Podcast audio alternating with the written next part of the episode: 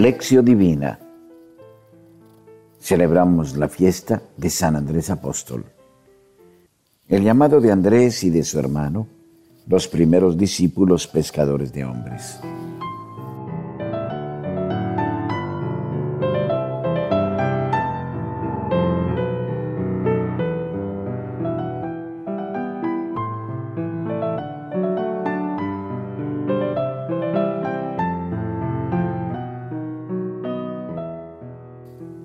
Oración inicial.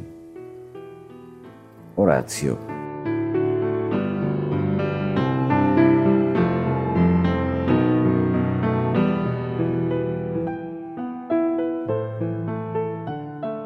Oh Padre, que has llamado a San Andrés de las redes del mundo a la pesca maravillosa en el anuncio del Evangelio, haz que también nosotros podamos gustar siempre más de la dulzura de tu paternidad especialmente en el sentirnos amados como hijos tuyos.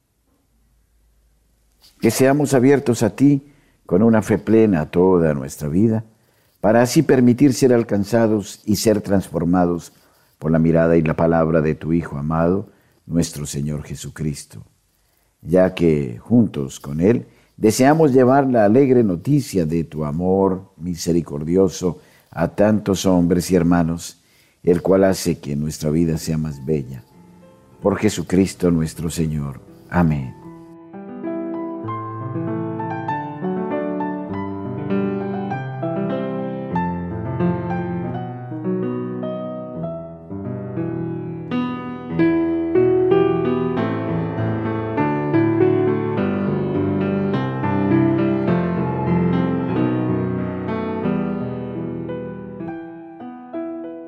Lección.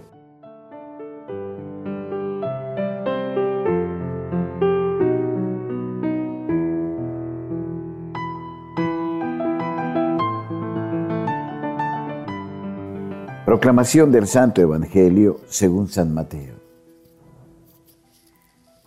Mientras Jesús caminaba a orillas del mar de Galilea, vio a dos hermanos.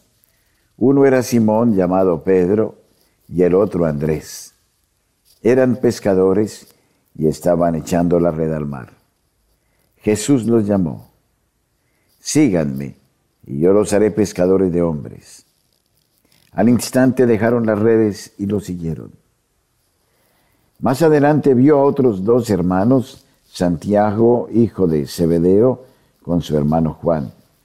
Estaban con su padre en la barca arreglando las redes. Jesús los llamó y enseguida ellos dejaron la barca y a su padre y lo siguieron.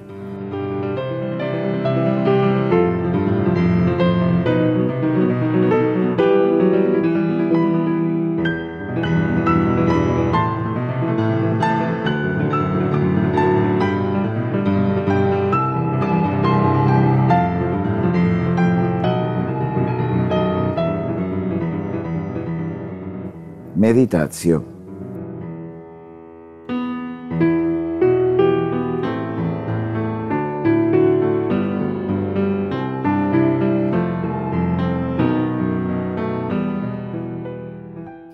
a orillas del mar de Galilea, Jesús ha salido apenas del desierto después de 40 días de gran soledad y de lucha contra el diablo. Él ha salido victorioso, seguro del amor de su Padre y ha venido a Galilea, una tierra lejana y despreciada, una tierra fronteriza y de paganos, solo portando consigo mismo su gran luz y su salvación. Y aquí Él ha comenzado a proclamar su mensaje de alegría y de liberación. El reino de los cielos está ahora cerca. No hay más soledad, ni desierto agobiante. No hay ausencia porque el Señor Jesucristo ha descendido sobre nuestra tierra, la Galilea de los gentiles. En efecto, Él está cercano. Él es el Dios con nosotros. No está lejano no se ha quedado ahí parado y escondido, porque Él mismo camina, pasea a orilla del mar, a lo largo de los costados de nuestra vida pobre y de hecho aún más allá de nuestros horizontes. la Galilea, que significa anillo, y cuya interpretación nos dice que Él, Jesús, el amor viene a desposarse, a unirse para siempre con Él. Ahora solo nos resta acogerlo mientras camina sobre la orilla del mar. Aún en la distancia, Él ya nos ve, y esto lo sabemos.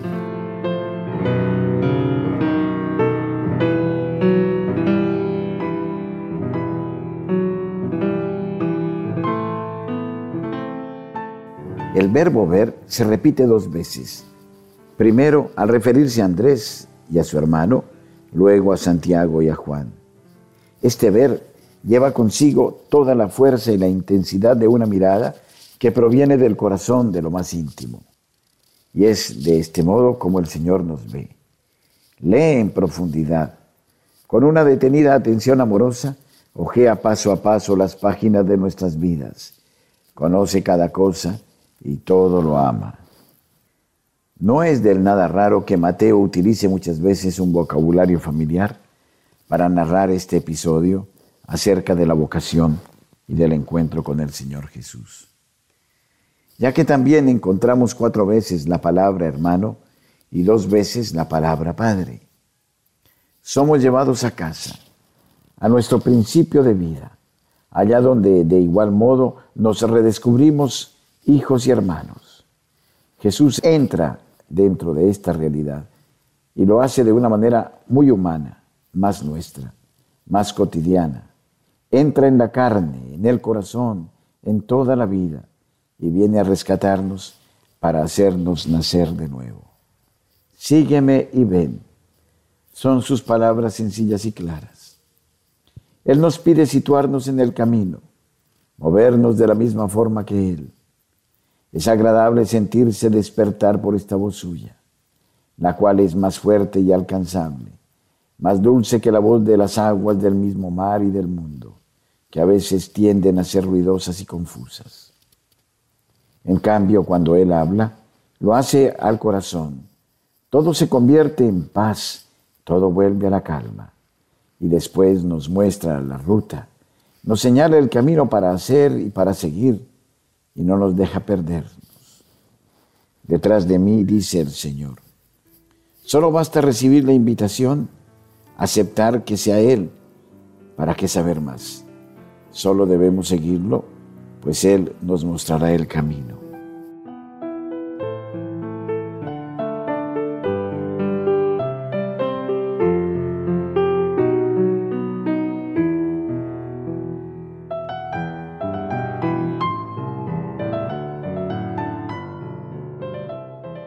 Las redes y lo siguieron.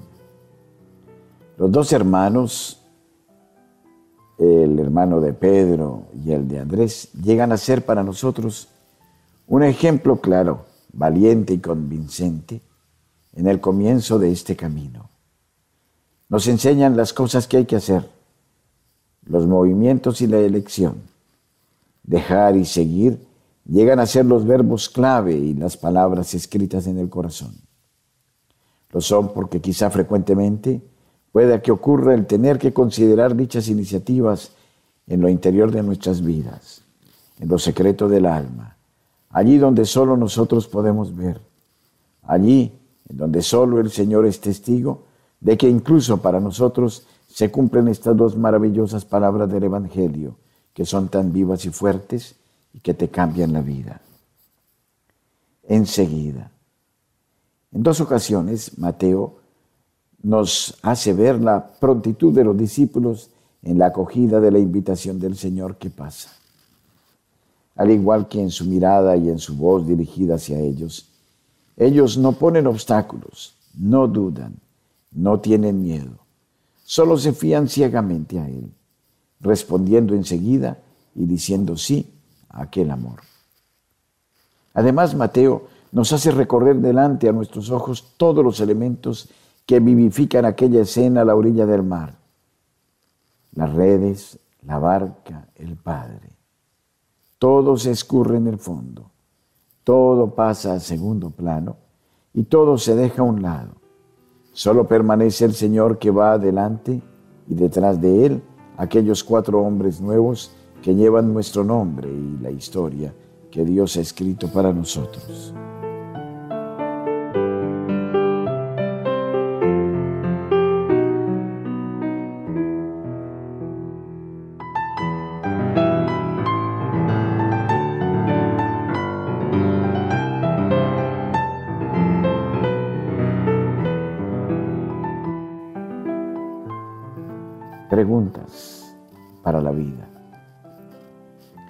El panorama de esta narración del Evangelio y por tanto la perspectiva de la gracia del Señor que todavía hoy actúa en nosotros es como el mar de Galilea, un mar textual que tiene un nombre y una geografía que nos llevan a considerar algunas preguntas.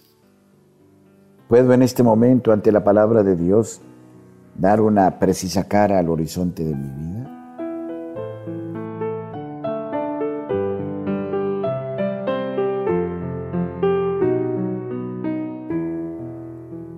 Tengo la paz interior para descubrir ante los ojos de Cristo mi vida, tal como si fuese yo el mar en Galilea. Tengo quizá miedo de las aguas que portan mi corazón como si mi mar fuese amenazador, oscuro o enemigo?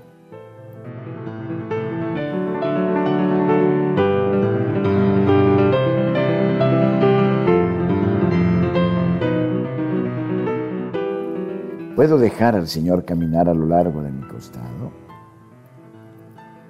¿Puedo dejar verme yo también como Andrés, como Simón, Santiago o Juan en este relato?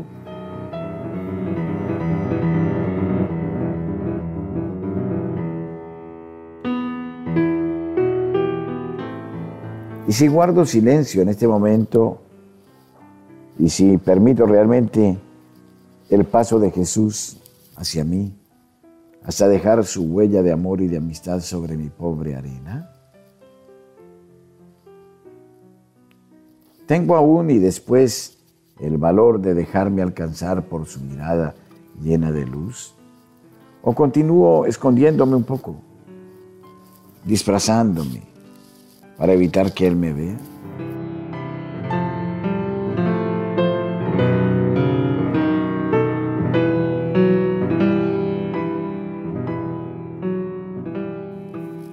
Más aún, dejo que Él me hable, que me diga quizá por primera vez, sígueme. O prefiero continuar escuchando solo el rumor del mar y de sus olas invasoras, devastadoras. Y no doy mientes Jesucristo que pasa.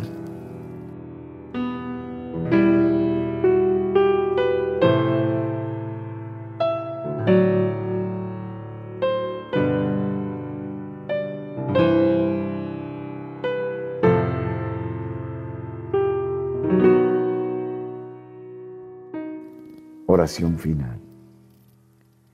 Salmo 119. Conservo tu palabra en mi corazón para no pecar contra ti. Tú eres bendito, Señor, enséñame tus preceptos.